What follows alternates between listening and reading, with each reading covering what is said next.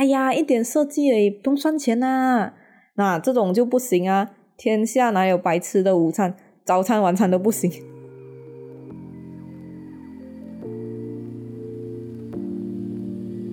Hello，大家好，我是阿特，欢迎收听设计火起来，Design Fire Up。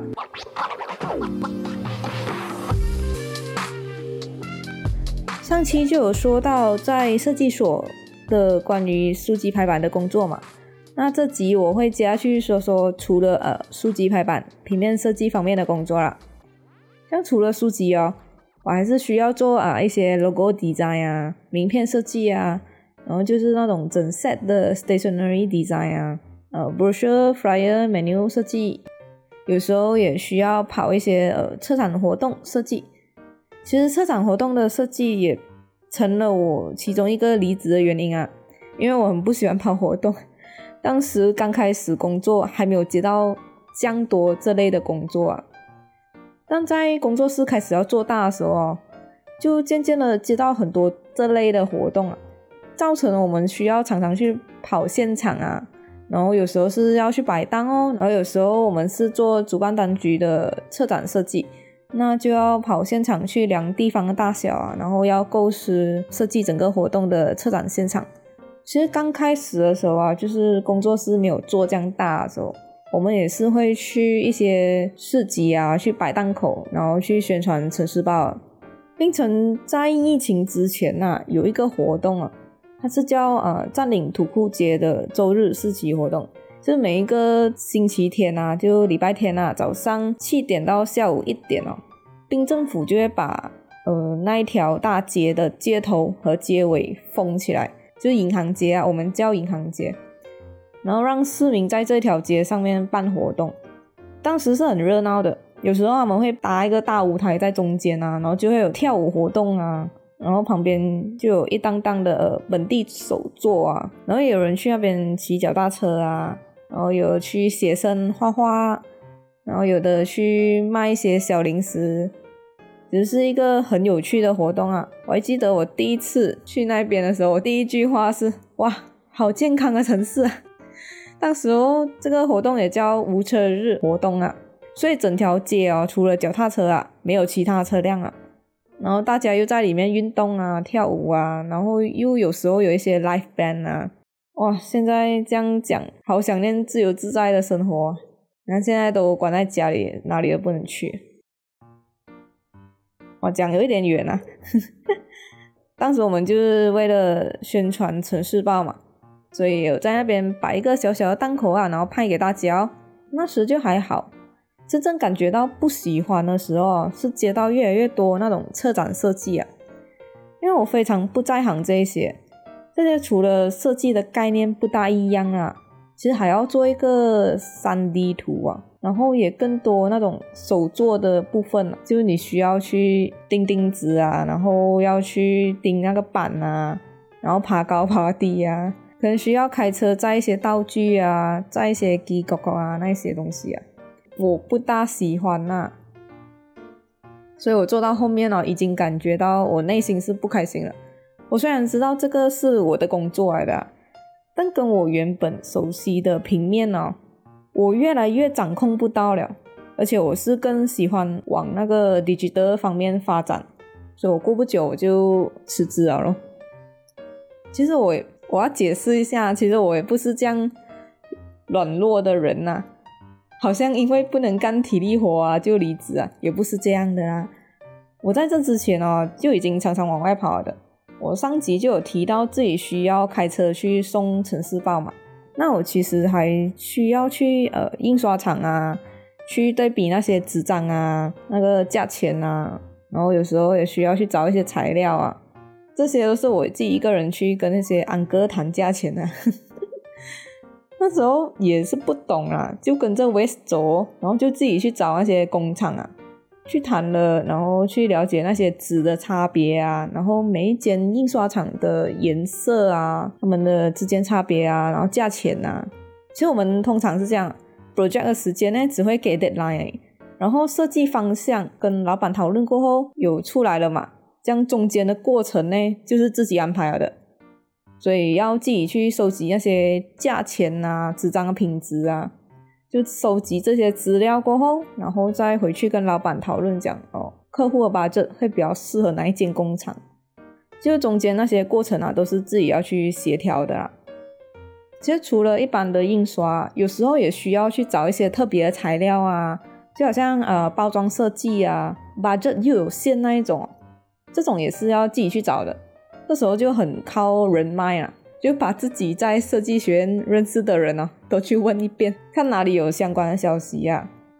然后有些人会奇怪，这么不要去问自己的 senior，就是工作室的 senior，其实问不了了，因为在我进来之前呐，他们都没有做过类似的设计。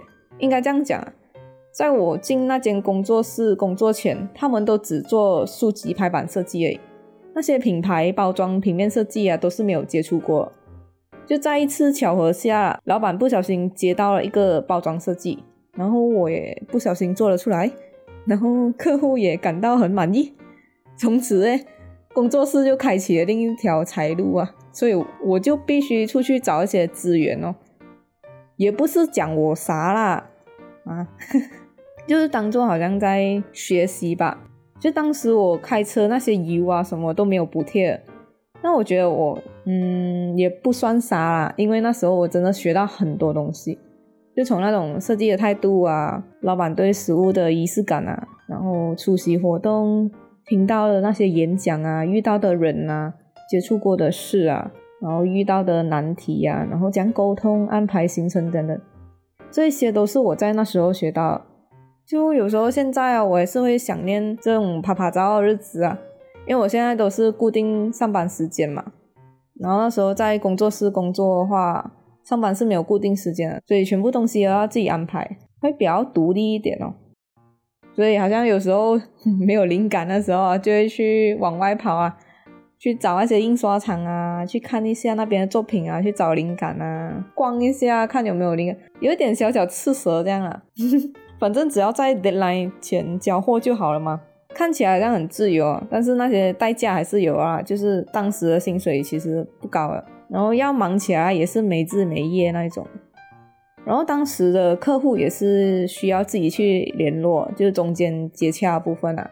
是直接要对客户的，所以也产生了不少和客户啊、跟老板之间矛盾啊，就谈不来啊，不然就是不爽啊，东西一直改，不然就讲不出理由的退货再改，然后也不知道要讲改，然后当时也是一个小屁孩啦，我完全不会沟通啊，有一些东西啊，其实不懂我就问就好了嘛，就可以避免很多错嘛，然后当时没有人教啊，也没有人说，所以我就一直碰墙壁哦。这样我就比较懂了，所以我会再提醒我同事说，呃，如果真的有不明白对方要什么东西，一定要问到懂哦。就我们跟有时候跟 marketing 啊，跟 CS 他们合作嘛，有时候他们讲的东西啊，我们是不大清楚，就是你在模糊底下做的话哦，那个结果通常都是要改很多次。所以最好的方式，就是问到双方都达成视觉共识才开始工作。什么是视觉共识？就好像有一些人哦，像我们设计师啊，都是视觉动物嘛。通常沟通的时候啊，都是脑里会先有画面，但是对方不一定跟我们一样的。他们可能是 marketing 啊，或者是其他部门的人，他们都是先有内容，然后画面可能是空的。所以有时候我们单单用讲的啊，确实很难跟他们形容。通常视觉系的人，嗯，表达能力一般都不大好啊。大部分呐，那对方的想象能力又不好，所以更难沟通啊。这时候用讲的不同，将就用画吧，可能就先画一个草稿给对方看。比如呃，要做一些布条设计啊，这样就先在纸上画一个四方格，然后讲啊，这个题目要放哪里，图片要放哪里。如果再不行的话，就直接去找一个 sample 给他看吧，去去谷歌啊，类似的设计给对方看。就沟通好那些颜色啊、排版过后才开始做，其实这样会省很多很多时间诶。没有沟通好直接做的话，可能过后变成要改很多次，还达不到他们想要的东西。所以我们宁愿在沟通方面的时候花多一点时间。通常会出现沟通不良的状况啊，都是在前面合作几次会出现诶。如果常常合作的话，好像一些 in-house design 啊，还是还是对方是跟我们公司有长期合作的话，久了你就会知道对方要的设计是哪一种方式。真的有一些事情啊，你做久了就会知道。像有一些刚入社会工作的设计师，其实都比较容易发脾气啊。其实也不是全部啦，因为我就是那个很容易发脾气的菜鸟。我之前呃年轻不懂事的时候，常会呃不爽客户啊，不爽老板，一点点都不爽。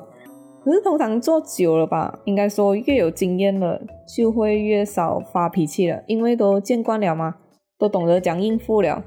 有可能呃理解力啊，或者呃设计的功力越来越强啊，就会越了解客户要什么，就见的人多了，就更懂得客户是怎样的了。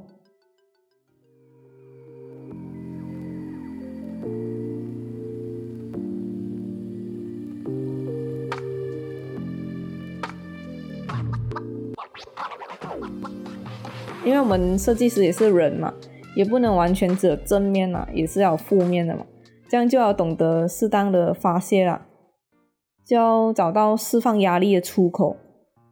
我有时候啊是靠打游戏来舒压，可是有时候打游戏更加生气，因为一直输啊，这样就会盖过我工作时候的不爽啦。这个是另一类的舒压方式啊。只是要注意的是哦，我们发泄的同时啊，要懂得进步。当下不爽是一定会的，但是只会不爽而停留在原地是不行的，就会有一种另类的安全感错觉。嗯，这种感觉就好像呃，小学考试的时候啊，我就突然说哦，我没有读书诶，惨了怎么办？然后就有几位同学开始附和说哦，我们也没有读诶，然后他就会让你有一种莫名的安全感错觉，就觉得诶，大家都没有读，这样自己没有读也是对的错觉。就成绩出来的时候，哎干，他不是说没有读书咩？这么科科都拿 A 啊啊，那个几个也是啊。最后才知道原来小丑是我，原来大家都有读书啦，只有我那时候真的没有读哎，就那时候感到的背叛感啊，可能就是第一次尝到所谓的社会的黑暗吧。所以同样的。这种安全感错觉也是会出现在当大家一起在网上抱怨顾客的时候，当大家都在骂那位客户或者事情的时候，因为群众力量嘛，就会让自己认为，哎，这样可能是对的咯，而有莫名的安全感错觉。这种错觉会让自己停留在抱怨客户的位置，而没有进步。而其实其他人也会像那些说没有读书的同学们。他们只是说说发泄，那么发泄完过后，换做是他们遇到这类的事情的话，或许他们会有不一样的处理方式，而他们没有告诉你，这也不是他们的错啊，这错就错在于自己相信的那些发泄的话。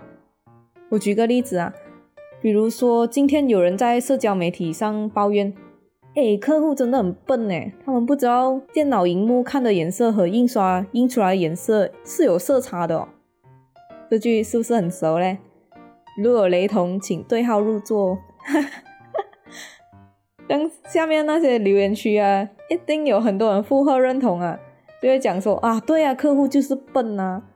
这样如果被一个新人设计师看到了，他们不懂得这些只是发泄文而已啊。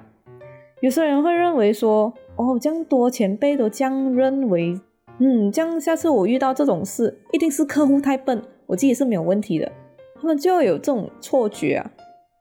其实真正遇到这种事，大家真的会这样直接讲客户吗？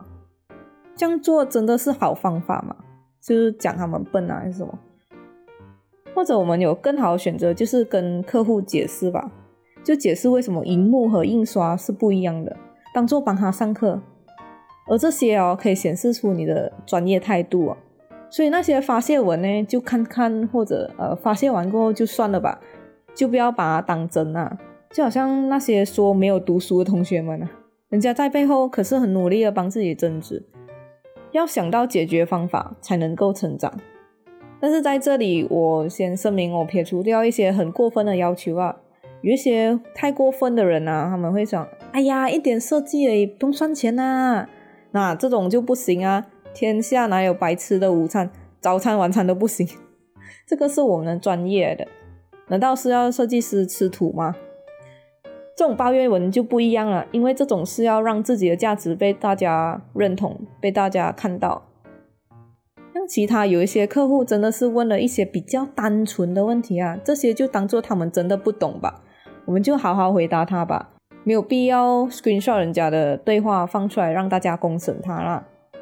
其实我们之所以会觉得他们傻，仅仅只是因为我们本来就是从事这一行啊，而他们不是。他们可能在别的行业是专家嘞，然后也许哪一天我们需要他们专业来帮我们啊。那我们有时候也是会问一些对他来讲比较笨的问题的时候，我们也不希望他直接 screenshot 我们对话，把它放上社交媒体去被大家公审吧。其实这关乎到职业道德了。我们是可以跟同事朋友嘴上说说抱怨呐，但是请大家公审就我就建议不要啦。但是这是大家自由啦，有人想这样做也是不能阻止的，只是要记得发泄完过后啊，还是要找到解决的方法才可以啊。就说白一点，常常会听到一些前辈抱怨呐，但是他们的客户啊还是很多，或者薪水啊很高啊，职位啊很高啊。像他们真的是用抱怨的态度来升职的吗？除非设计功力真的很强啊，就非他不可啦。但是态度不佳的话，谁还敢用他？对吧？其实我不建议发跟客户对话的 screenshot 上网，也是有另一个考量。这种行为或许会赶走潜在的客户，可能有一些人本来就想要找你做设计。可是他们担心自己问了一些比较笨的问题过后被 screenshot 放上网，所以他就会打退堂鼓哦，反而断了你自己的财路哦。所以一些设计的发泄抱怨文，建议大家看看就好，就当做是发泄，但不要有大家都是这样认为的错觉，别真的认为全部客户都是不好的、傻的，而把客户或者合作方当做敌人。如果是这样的话，那方向真的是错了。如果把客户都定位为自己的敌人的话，对自己只有坏处，因为自己在跟他工作的时候就会带着一股敌意呀，就客户说什么自己都不能接受。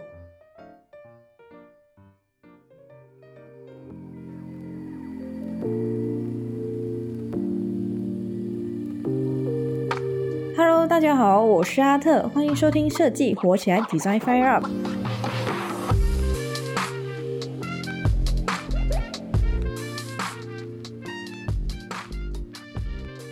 其实在这集哦，我也是有在 Instagram 做一个调查，我就问大家，印象中或者身边的设计师感觉都是怎样的？就是我有两个选项哦，一个是超负面，另一个是正面刀。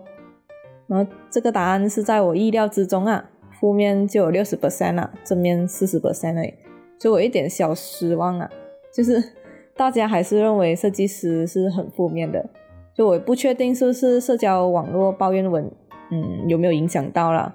就我没有要怪作业的意思啊，但好像就设计圈子感觉不怎么健康。这样过后，我有再问一题，这样你对设计师有什么误解或看法吗？从哪个行为会认为他们都是很呃负面或者正面？我就有收到七个留言了，就我节目开录以来哦，就收到最多回答的一次。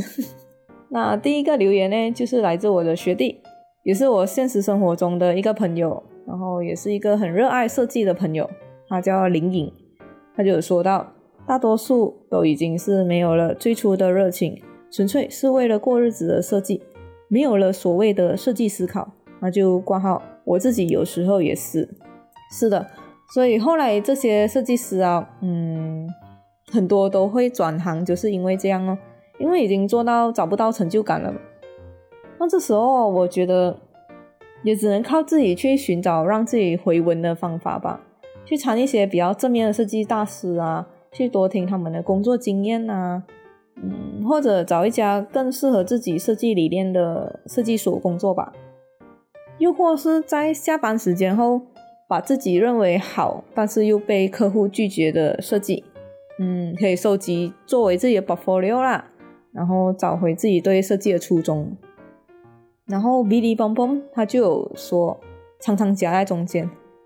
嗯，我认为这个应该是指夹在客户跟老板中间吧，就有一种你们到底要什么？可能两个人要东西又不一样，然后他们又不想要直接对话讨论的时候，设计师通常就夹在中间了。跟他讲哦，他要这个这个要改，另一个说那个那个要改，结果就改来改去不能收尾。其实有一个比较好的方法，还是同时都让他们两个看啊，就是收集了。他们两个人的建议过后，再分别跟他们说，对方都给了什么建议，两方的看法全部都跟他们讲，达成共识过后才来改设计。可是这个就是很花时间在沟通了。其实我一直感觉哦，设计师更需要花时间的地方是在沟通啊。我们花多一点时间去沟通，然后才来做设计，反而会比较省时间。然后波波吹水间的在，他这次也有留言哦，很膨胀哦，谢谢你啊。然后就是说他自己也是设计师，然后习惯了无厘头的顾客，自然就会觉得一切都是正常的。对我就是喜欢你这种态度，在就把事情做好就好，有些话别听进心里。通常顾客老板的意见呢，他们都是对事不对人的，就我们的事情做完了也就解决了嘛。这样接下来是我的好朋友 Ins 发来的留言，哇，终于看到你的留言了啊！因为我们私底下聊很多，他是我一个很多年的老朋友了。他就说，觉得设计师都是鬼才，也经常发生怀才不遇的命运，所以自我怀疑。对呀，好客户很难找啊，那我们只能把自身品牌做好，就把好的作品分享给大家，终有一天会被看见的。就好像啊，那个反骨啊，他过世后，他的作品就被人发现了，然后身价就提高了。我们也是这样啦。可是我们可以不用等到过世以后啊，因为反骨那个年代他是没有网络、没有社交媒体这种东西嘛，所以他很难宣传他自己的作品啊。但现在不一样啊，我们有网络嘛，我们可以把自己的作品放给大众看啊，然后好的东西自然会被赞赏。然后接着是。哇啦喂，FM 的 Dre 应该是 Dre 吧？这个也是很难得留言，因为哇啦喂 FM 也是一个强大 Podcast 前辈大大。然后 Dre 就说：“顾客真的没有钱又要吵，真的拜托先不要，就是服务业啦，服务 OK，辛苦了，真拍拍。”哎，对啊，设计基本上就是服务业，就满足到客户的前提，也请付钱好吗？你们做美容要付钱，做设计也要付钱啊，各位。谢谢合作了。那接下来哦，剩下最后两个，这是来自 Mr. 先费，他留的是一段对话吧，我猜。他就说：“你是设计师不是？帮我设计一下，我要很飒那种。”然后他就挂号写，他那年才读设计学院的第一年而已。哇，这种幸好我们不是学纹身刺青啊，不然来了，我拿你的皮来度量下。我帮你做一个很帅的刺青，看对方敢吗？有时候啊，身边就是有一些呃很喜欢嘴炮的人啊，就是当做他们开玩笑就好了，不要当真。那来到最后一个留言啊，这个是来自渊生的，他就说到：这是一份睡眠不足的工作，负面与正面因客户而定。是咯，有时候一天的心情啊，也会因为顾客的称赞而开心一整天，或者伤心一整天。但是做酒后哦，把它当做是要把事情做好就好，只要事情解决了，那就轻松了。嗯，或者找朋友啊，或者打游戏发泄一下，再继续工作吧。